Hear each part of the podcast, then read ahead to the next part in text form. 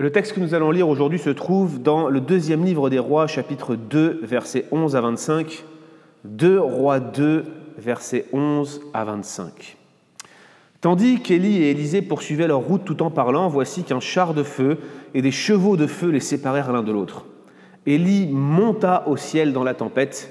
Quant à Élisée, il voyait et il criait Mon père, mon père, char et cavalerie d'Israël. Puis il cessa de le voir.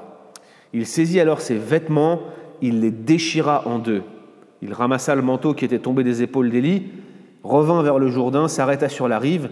Il enleva le manteau qui était tombé des épaules d'Élie et il en frappa les eaux en disant Où est Yahweh, le Dieu d'Élie?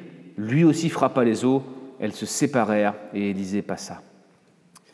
Les fils des prophètes, ceux de Jéricho, qui l'avaient vu en face, dirent L'esprit d'Élie repose sur Élisée. Ils vinrent à sa rencontre, ils se prosternèrent devant lui jusqu'à terre et ils lui dirent avec tes serviteurs, il y a cinquante hommes, des guerriers. Permets qu'ils aillent à la recherche de ton maître. Peut-être que l'esprit d'Yahweh l'a emporté et jeté sur quelques montagnes ou dans quelques vallées. Il dit N'envoyez personne. Mais ils l'importunèrent tellement qu'il finit par dire Envoyez-les donc. Ils envoyèrent les cinquante hommes qui cherchèrent Élie pendant trois jours sans le trouver. Ils revinrent vers Élisée qui était resté à Jéricho et qui leur dit Ne vous l'avais-je pas dit N'y allez pas?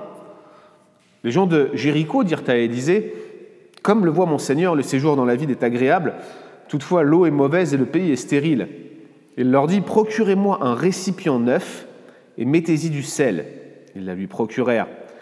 Il sortit vers l'endroit où jaillissait l'eau, il y jeta du sel en disant Ainsi parle Yahweh, j'assainis cette eau, elle n'apportera plus rien, plus ni mort ni stérilité, pardon.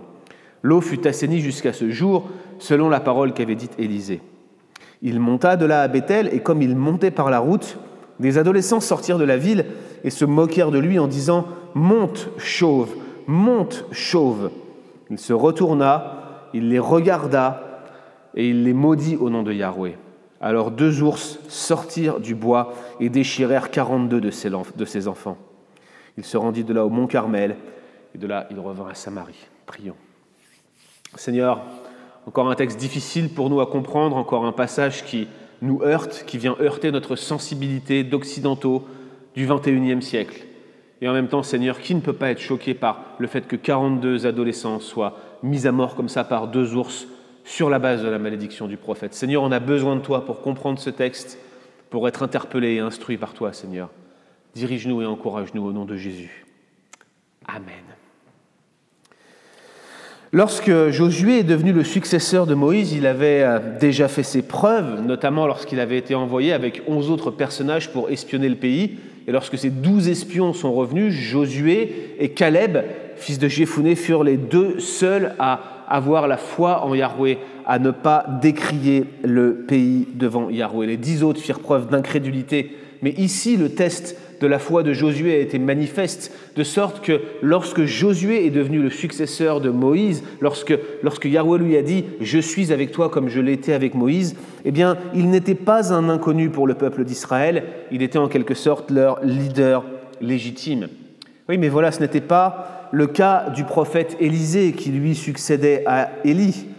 Personne n'avait vu l'enlèvement d'Élie, tout le monde savait qu'il allait arriver, mais à part Élisée lui-même, personne ne l'avait vu. Et nous l'avons vu la semaine dernière, les 50 prophètes de Jéricho doutent, même s'ils ont vu qu'Élisée a apparemment récupéré la charge de son maître. Élisée a donc besoin de faire ses preuves, et Dieu va lui offrir dans ce texte, dans ce passage, dans ces circonstances, cette opportunité. Et dans ce texte, nous découvrons trois miracles qui vont asseoir l'autorité prophétique d'Élisée. Trois miracles qui vont mettre en évidence qu'Élisée est bel et bien le successeur d'Élie alors qu'il reprend la route, apparemment dans le but de retourner là d'où il était venu avec Élie avant l'enlèvement de ce dernier. Et le premier miracle, c'est Élisée qui sépare les eaux du Jourdain en deux. Premier miracle, Élisée sépare les eaux du Jourdain en deux. Regardez le verset 14. Élisée enleva le manteau qui était tombé des épaules d'Élie, il en frappa les eaux en disant Où est Yahweh, le Dieu d'Élie? Lui aussi frappa les eaux, elles se séparèrent et Élisée passa. Vous vous souvenez, certainement de l'importance du, du, manteau d'Élie. Vous vous souvenez sans doute qu'Élie euh, avait une seule possession, ce manteau d'une pièce, une tunique, probablement une peau de bête, une toison. C'était probablement donc sa seule possession. Et lorsqu'il appelle Élisée à être prophète après lui, il jette son manteau sur lui, et alors qu'il est enlevé au ciel, seul son manteau reste. Quand Élisée vient de voir son maître se faire enlever, quand il voit le manteau qui est tombé à ses pieds, il le sait à ce moment-là. Il sait bien qu'il a récupéré la charge d'Élie. Et par conséquent, lorsqu'il crie Où est Yahweh, le Dieu d'Élie? implicitement il demande Est-ce que Yahweh est bien mon Dieu?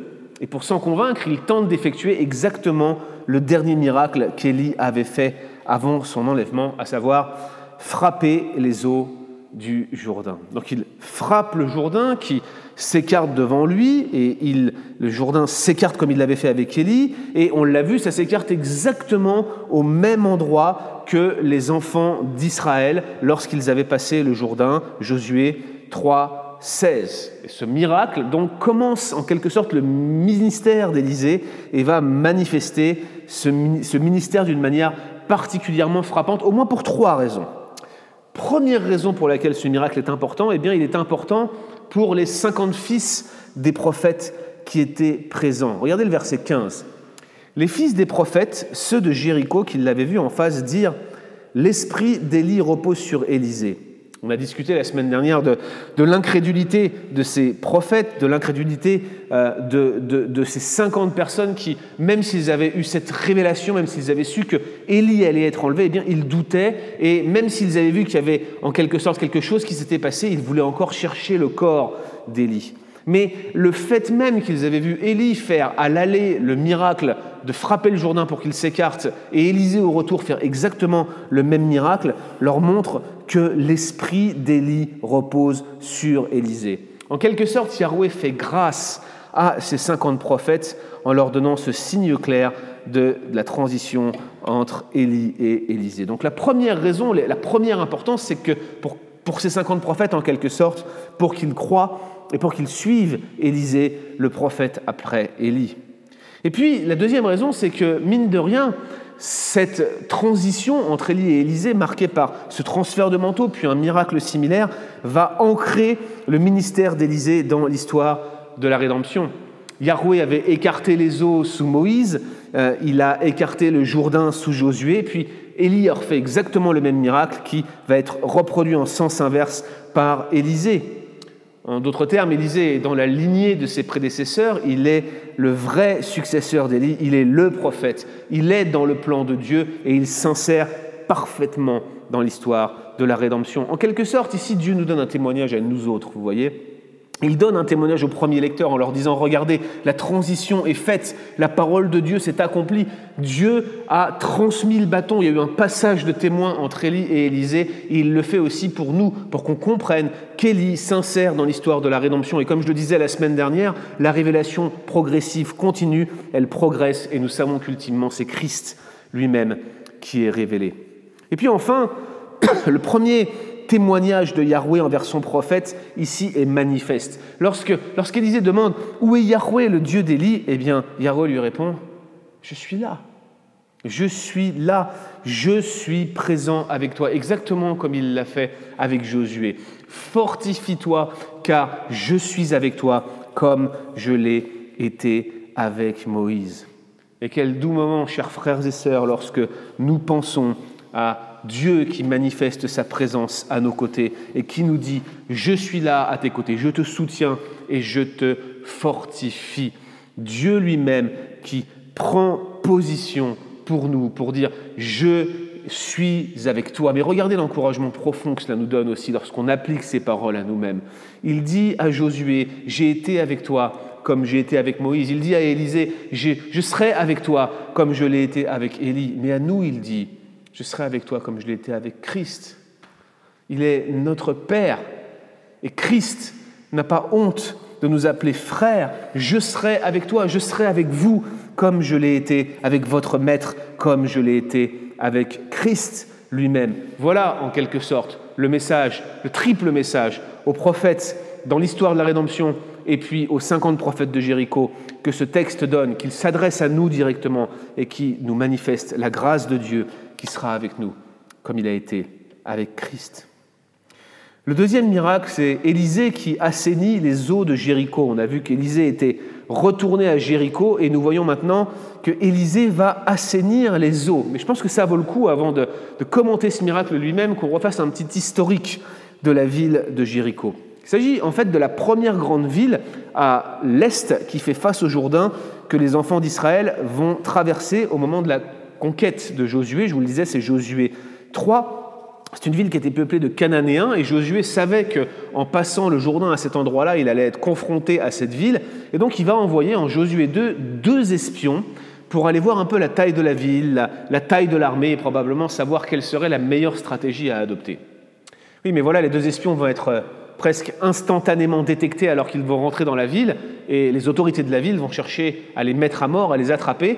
Ils vont se réfugier chez une prostituée qui s'appelle Rahab qui va les cacher et qui va mentir. Certes, elle va mentir, mais elle va le faire par crainte de l'Éternel. Elle va aider ses espions à, partir. Et nous savons ensuite que Rahab a été sauvée par cet acte de foi et qu'elle a été intégrée au peuple de Dieu.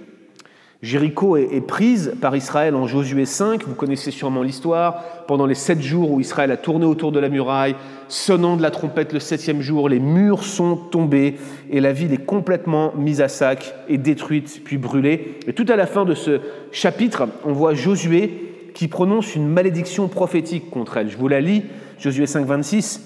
Maudit soit devant Yahweh l'homme qui se lèvera pour rebâtir cette ville de Jéricho. Il en jettera les fondements au prix de son premier-né, il en posera les portes au prix de son plus jeune fils. Et c'est ce qui s'accomplit plusieurs centaines d'années plus tard, à peu près au 9e siècle avant Jésus-Christ, sous Akab. Nous lisons en 1 roi 16, 34, de son temps, Yel de Bethel bâtit Jéricho. Il en jeta les fondements au prix d'Abiram, son premier-né. Il en posa les portes au prix de Ségoub, son plus jeune fils, selon la parole que l'Éternel avait dite par Josué, fils de Nun.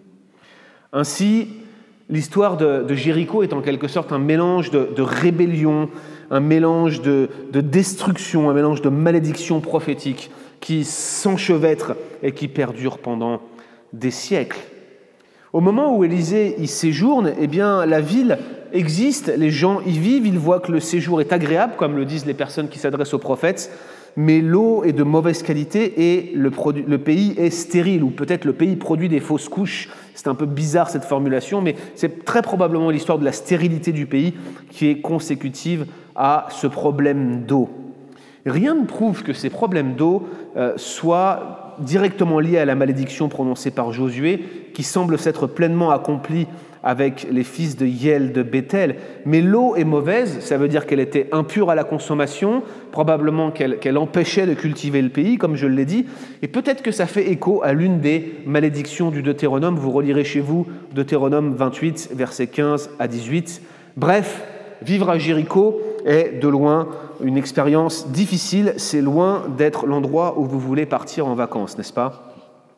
Le pays est stérile, ce qui pourrait éventuellement signifier, je le disais, que la Terre produit des fausses couches. Bref, l'idée, c'est que ici, cette ville ne produit rien de bon et éventuellement, on aurait une malédiction de type du Deutéronome qui pèserait sur la ville. Alors, les habitants s'en plaignent à Élysée et le prophète demande qu'on lui ramène un récipient neuf rempli de sel. Et avec ce plat, il se dirige vers la source d'eau et il y jette du sel en disant Ainsi parle Yahweh, j'assainis cette eau elle ne portera plus ni mort ni stérilité. Et le miracle se produit, l'eau est assainie jusqu'à ce jour, selon la parole d'Élisée. Rien n'est dit quant à la guérison du sol, mais comme je vous l'ai dit, je suppose que, le sol, en fait, était stérile à cause de cette problématique d'eau, et on voit qu'une eau assainie, à mon avis, devenait un atout non négligeable pour irriguer et apporter un meilleur rendement à l'agriculture. Alors pourquoi un tel miracle? En quoi est-ce que c'était si important pour finalement asseoir le ministère et l'autorité d'Élisée Eh bien déjà, difficile de savoir euh, quelle est la symbolique exacte derrière ce miracle. Je n'ai pas honte de vous dire que je ne sais pas. Comme à bien euh, des égards dans les Écritures. Parfois, nous tombons sur des passages qui sont obscurs, qui reflètent certainement des choses que les premiers lecteurs savaient très bien, mais ici, je ne sais pas pourquoi il prend du sel. La méthode de guérison utilisée peut avoir été symbolique, peut-être le bol neuf pour la pureté, le sel qui représenterait la préservation, ou peut-être la fidélité d'alliance. Vous relirez en 2 Chroniques 3.15, 3.5, pardon, il est question de Yahweh qui a conclu avec le peuple une alliance de sel peut-être portant sur la fidélité de Dieu, peut-être en appelle-t-il à une sorte de grâce commune, difficile à dire, peut-être d'autres interprétations seraient viables, mais on voit que les meilleurs commentateurs hésitent, je ne m'avancerai donc pas plus. L'idée c'est que Yahweh a le pouvoir de rendre impur comme il a le pouvoir de rendre pur. Il a le pouvoir de maudire, il a le pouvoir de bénir. Et son intermédiaire, pour ce faire, c'est son prophète. Notez toutefois que ce n'est pas un acte magique ici, c'est pas tu jettes du sel et ça va le guérir. On voit beaucoup de gens aujourd'hui qui prennent au pied de la lettre les pratiques prophétiques de l'Ancien Testament. Et vous verrez la semaine prochaine, on va parler d'Élisée qui se met à prophétiser au moyen de la musique. On va s'arrêter un peu là-dessus la semaine prochaine, ça vaut le coup. Mais aujourd'hui, on a le sentiment que des gens reprennent arbitrairement les pratiques de l'Ancien Testament et l'utilisent comme si c'était une forme de magie qui, qui vous mettrait en transe ou qui accomplirait des miracles. Le texte est clair ici. C'est bien Yahweh qui guérit la source et non le prophète lui-même. C'est lui qui dit j'assainis la source. Et en quelque sorte, si un seul est le sel de la terre, pour paraphraser la métaphore de Jésus, c'est Dieu lui-même. C'est lui qui guérit, c'est lui qui purifie, c'est lui le grand Dieu. Le prophète n'est qu'un intermédiaire. Le troisième miracle et dernier miracle que ce texte nous révèle pour asseoir l'autorité, pour asseoir le, le renouveau prophétique en Élysée, eh bien c'est cette histoire complètement troublante d'Élisée qui maudit 42 adolescents au nom de Yahweh. Voilà le troisième miracle. C'est bien un miracle. Élisée maudit 42 adolescents au nom de Yahweh. Je pense qu'il faut qu'on le souligne ici. C'est un miracle. Tous les, tous les miracles qu'on prétend observer et voir aujourd'hui, souvent on les voit comme des choses extrêmement positives, une guérison, une soudaine promotion. Je ne sais pas tout ce qu'on peut attendre et tout ce que vous pouvez espérer en termes de miracles, mais on devrait se souvenir qu'il y aura des manifestations, des grands signes associés au jugement de Dieu dès maintenant et dans l'escaton, dans la fin des temps, qui seront nécessairement négatifs, comme le miracle que nous voyons ici. Je veux dire, maudire des gens et voir deux ours qui sortent d'une forêt pour aller s'occuper du cas de ces personnes-là, c'est ni plus ni moins que du domaine du miraculeux. C'est certainement pas positif, mais c'est un miracle de la part de Yahweh, de la part de l'Éternel. Alors, cette histoire se déroule à Bethel alors que Élisée est en train d'y monter. Apparemment, il est en dehors de la ville. Et ici encore, j'aimerais m'arrêter quelques instants pour euh, refaire un petit historique de cette ville de Bethel. On entend parler de ce lieu pour la première fois en Genèse 28 lorsque Jacob, qui fuit devant son frère Ésaü, se retrouve en ce lieu. Il s'endort, place une pierre sur sa tête et au milieu de la nuit, il a une grande vision avec une échelle qui lie le ciel et la terre. il voit des anges de Dieu, des messagers de Dieu, maléaques, qui montent et qui descendent. Et pendant qu'il observe cela, il se dit Waouh, ici c'est la maison de Dieu. Maison de Dieu, Beth El. Il appelle ce lieu Beth El parce que c'est le lieu où Dieu s'est révélé à lui mais la maison de Dieu ne va pas le rester si longtemps et on va voir qu'à partir du moment où euh, Israël va habiter dans le pays, après Salomon, une division va avoir lieu entre le roi Roboam, fils de Salomon, et l'ennemi de Salomon, Jéroboam. Jéroboam va partir avec les dix tribus du nord, ça va être le royaume d'Israël, tandis que Roboam ne restera qu'avec deux tribus, plus Siméon, qui était englobé un peu dans Juda, va rester au sud et va avoir le royaume du sud appelé royaume de Juda. Et Jéroboam qui s'en va vers le nord sait qu'il a un gros problème géopolitique. Il a dans son peuple des gens qui sont de véritables adorateurs de Yahweh, qui veulent servir Dieu et qui, au moins une fois par an, doivent aller à Jérusalem vers le lieu de culte centralisé depuis que le temple a été construit par Salomon sous l'instigation de David. Et il sait que si les gens traversent la frontière, vont là-bas, il va probablement perdre toute son influence en tant que monarque, ce qui serait une véritable menace à son hégémonie, une véritable menace à son autorité. Alors que va faire Jéroboam? Il va instituer deux nouveaux lieux de culte dans son pays, Le premier va être au nord, à Dan, et le deuxième, intelligemment, stratégiquement, va être placé sur la frontière, en plein milieu de la frontière entre le royaume du nord et le royaume du sud, dans la ville de Bethel. Et il va réinstaurer l'adoration de Yahweh au travers des veaux d'or. Autrement dit, il va représenter Dieu, va le mettre en avant dans cette ville, et les gens vont venir de partout pour offrir des sacrifices à un veau d'or. Ni plus ni moins qu'une transgression du deuxième commandement. C'est ce que nous voyons ici. Si Akab avait largement transgressé le premier commandement en influençant Israël à adorer les Baals, indéniablement Jéroboam, qui était son, son prédécesseur, qui n'était même pas de la même dynastie, était celui qui avait fait pécher Israël en les amenant à transgresser le deuxième commandement, en les amenant à faire exactement finalement que ce qu'Israël avait fait en Égypte, dans les plaines en sortant euh, d'Égypte, pardon, euh, en, Exode 32, juste après le don de la loi dans la région du Sinaï. Alors, Bethel va devenir ce lieu où l'idolâtrie va être très forte. Vous allez avoir des prophètes de Bethel. Vous allez voir tout cet épisode en 1 roi 13 où Jéroboam se retrouve à Bethel avec un prophète de Yahweh qui vient apparemment du sud et qui vient crier contre l'autel. Jéroboam va demander à ce qu'on saisisse de lui, il va tendre la main comme ça au-dessus de l'autel et son bras va sécher, l'autel va se fendre. Il faudra que ce prophète inconnu prie pour lui afin que son bras puisse finalement redevenir normal et ensuite, on connaît l'histoire très, très déroutante. Ce prophète inconnu va visiter un prophète de Bethel, probablement un homme idolâtre, et ce prophète de Bethel va lui mentir en lui disant qu'il a reçu une instruction de Yahweh. Là où le prophète inconnu devait partir par un chemin précis, il va repartir par un autre chemin et un lion va le dévorer juste à la sortie de la ville de Bethel. Histoire déroutante, mais qui se retrouve quelque part en parallèle avec notre histoire aujourd'hui, puisque les deux ours qui mangent ces 42 adolescents le font probablement dans un endroit très proche, si ce n'est le même endroit que celui où ce prophète inconnu d'un roi 13 a été mangé par un lion. Donc, cette ville de Bethel a une histoire liée à une révélation de Dieu à un patriarche, mais ce lieu va être complètement détourné pour devenir un lieu d'idolâtrie, et cette ville va symboliser en quelque sorte toute l'opposition entre le royaume du Nord et le royaume du Sud, entre l'idolâtrie et Yahweh, entre les adorateurs pieux de Yahweh et ceux qui veulent s'éloigner de lui ou faire finalement rendre un culte à Dieu de la manière qui leur plaît, c'est-à-dire en transgressant le deuxième commandement.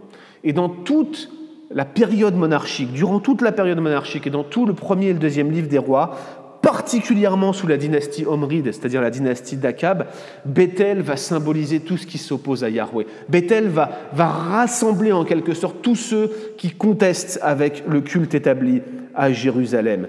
Et ce que les prophètes de Yahweh reprochent à Bethel, eh bien, c'est ce mode d'adoration falsifié et qui n'est en fait que l'une des formes les plus anciennes de détournement du culte de Yahweh.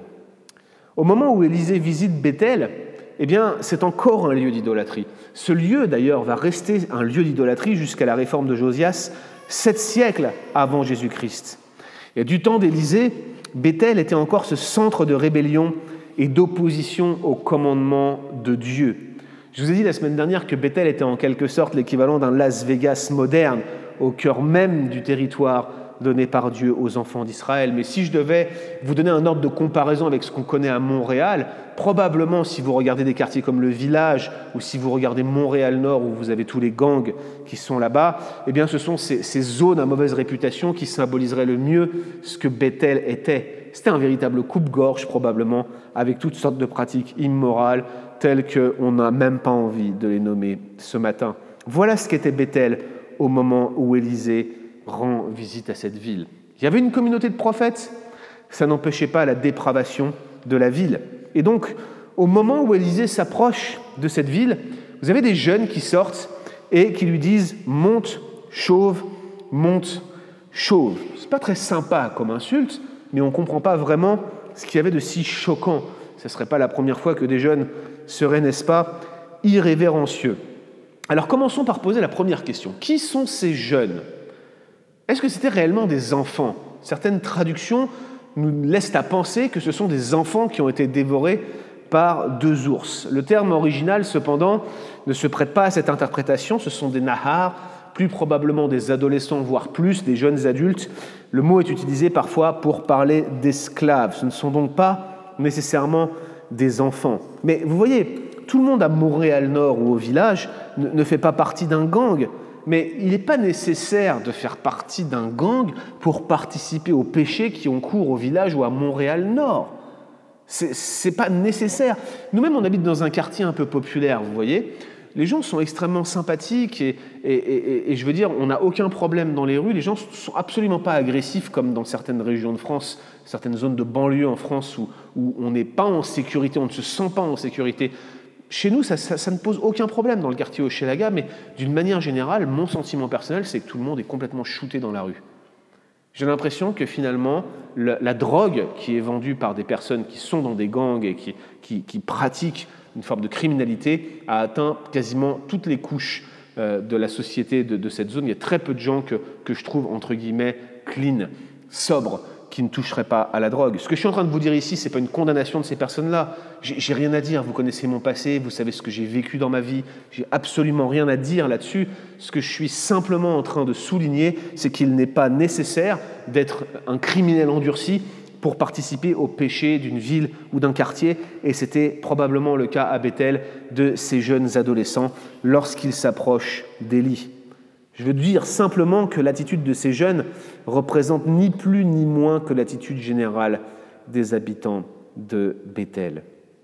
Mais ce n'est pas tout. Lorsqu'ils s'approchent d'Élysée et qu'ils lui disent Monte, chauve, monte, chauve, ce n'est pas une insulte insignifiante ici. Chauve, certains estiment qu'il y avait une tonsure qui était réservée aux prophètes un petit peu sur comme la manière des moines. Il n'y a aucune donnée qui, vient confirmer cela. C'est plus probablement un contraste entre l'apparence hirsute d'Élie et la calvitie très probable d'Élisée. En quelque sorte, les jeunes de Bethel sont en train de comparer Élie avec son maître. Élie, c'était l'épouvantail pour tous ces jeunes de Bethel. Ils ne pouvaient pas en entendre parler. C'était, c'était celui qui allait moraliser tout le monde, c'était celui qui défendait un culte de Yahweh avec une éthique extrêmement stricte. Tout cela, ils ne pouvaient pas l'accepter. Et maintenant, de savoir que cet Élie avait été enlevé et que cet Élisée allait prendre sa place, c'était absolument hors de question pour eux. Élie était parti, il n'en voulait aucun remplaçant. Et c'est exactement ce qu'il leur dit quand ils lui disent Monte chauve, monte chauve. Ils lui disent en quelque sorte Regarde ton maître, il est parti, il est monté au ciel, suis-le, va avec lui. En quelque sorte, ils lui disent, dégage comme ton maître, monte au ciel, arrête de nous embêter, laisse-nous avec nos péchés, ne viens plus nous apportuner. Es-tu aussi fort que ton maître Élie? As-tu ouvert le Jourdain? As-tu assaini les eaux de Jéricho? Eh bien, dégage, dégage avec ton maître et laisse-nous, on n'en a strictement rien à faire de toi.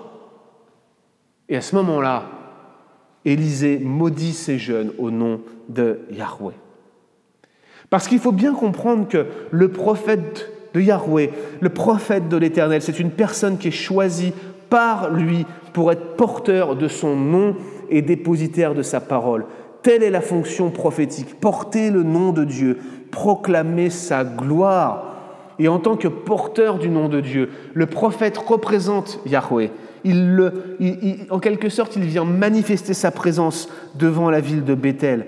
Se moquer du prophète comme ils l'ont fait, en particulier dans ce contexte de lutte entre la vraie adoration et le culte de Bethel, c'est se moquer de Yahweh. Et en quelque sorte, chers amis, toute proportion gardée, nous aussi nous sommes porteurs du nom de Dieu, proclamateurs de sa gloire. Lorsqu'on se moque de vous à cause de Christ, si on est humilié à cause de Christ, nous dit l'apôtre Pierre, vous êtes heureux parce que l'Esprit de Dieu repose sur vous. Nous n'avons pas la même fonction prophétique qu'Élisée, nous n'avons pas la même fonction prophétique qu'Élie, mais en quelque sorte, nous aussi, nous sommes porteurs du nom de Dieu, nous sommes proclamateurs de sa gloire, parce que nous sommes dépositaires de sa parole et nous voulons l'annoncer jusqu'aux extrémités de la terre. Devrions nous souvenir que Dieu garde les siens, et même si nous ne sommes pas appelés à maudire dans le ministère de la Nouvelle Alliance, nous sommes appelés à bénir et laisser Dieu agir. Nous devrions nous souvenir que Dieu tirera vengeance de ceux qui ne veulent pas le suivre, qui n'ont pas reconnu sa grandeur et sa gloire, le fait qu'il soit le Créateur, le Dieu éternel, celui par qui il est possible d'être réconcilié en lui par l'œuvre de Christ. Tous ceux qui se détournent de lui, s'opposent à lui, encourent un puissant jugement. Et je crois que nous devrions particulièrement nous souvenir que notre Dieu est capable de bénir, notre Dieu est capable de maudire, notre Dieu fait du bien, notre Dieu jugera le péché. Il est juste, il est parfaitement juste. Vous savez, dans cette salle, finalement, vis-à-vis du jugement de Dieu, il n'y a que deux catégories de personnes. Ceux qui sont encore sous son jugement et ceux pour qui le jugement est tombé sur Christ. D'une manière ou d'une autre, le jugement tombe toujours. Il tombe sur Christ ou il tombe sur celui qui a commis le péché. Christ prend le péché de celui qui se confie en lui, prend sur lui la condamnation du péché plutôt. Et c'est un bon rappel pour nous que Dieu est aussi un feu dévorant, qu'il jugera le monde et qu'il accomplira sa parole à la lettre. Alors nous avons trois miracles différents. Le premier est la manifestation de l'autorité que Yahweh confère à son prophète sur les éléments, en l'occurrence les eaux du Jourdain. Le deuxième, sur sa capacité de bénir, de guérir, d'assainir. Et le troisième, sur sa capacité de maudire et de détruire. Le Jourdain divisé en deux, l'eau assainie, les deux ours, les quarante-deux jeunes hommes. Chers amis, la parole de Dieu s'accomplit à la lettre. Le prophète dit au nom de Yahweh, et la chose arrive. Et nous devrions nous souvenir que bénédiction et malédiction sont entre les mains du Seigneur. Il y a pour nous aujourd'hui un avertissement solennel pour tous ceux qui méprisent le nom de Dieu. Et si dans votre vie, vous vous êtes retrouvé dans une situation où vous avez été dans une attitude comparable à celle de ces 42 jeunes adolescents, souvenez-vous que leur sort pourrait très bien être celui de n'importe qui dans cette humanité déchue. Nous avons besoin de Christ, nous avons besoin de lui pour être réconciliés avec Dieu, parce que nous sommes dans la même condition qu'eux. Notre condition n'est pas si différente à celle d'un insecte qui viendrait de piquer quelqu'un et qui serait suspendu au-dessus du feu prêt à être lâché, vous voyez. Nous ne sommes rien plus que ces insectes dégoûtants. Notre dépravation est totale et absolue et nous n'avons qu'un seul échappatoire, nous jeter dans les bras de Christ, nous confier en lui, car en lui et en lui seul est la vie. Lui n'a jamais commis de péché. Lui peut prétendre à la vie éternelle. Lui a parfaitement accompli et il a accédé à toutes les exigences de Dieu là où nous avons fait parfaitement faillite. C'est en lui et en lui seul qu'est la bénédiction. Alors pourquoi ne pas venir à lui aujourd'hui? Prions. Seigneur, merci pour ces temps, pour ta parole et pour ce culte que nous avons pu avoir ensemble. Merci mon Dieu de manifester ta grâce comme tu le fais, parce que tu es bon et parce que ta miséricorde durera toujours. Aide-nous encore à nous souvenir que même des passages comme celui-ci sont des textes qui sont bons pour nous, qui sont de puissants avertissements, Seigneur, pour que nous nous confions en toi et que nous te suivions, Seigneur, que nous acceptions de plier le genou devant toi et que nous nous tournions vers toi. Au nom de Jésus-Christ. Amen.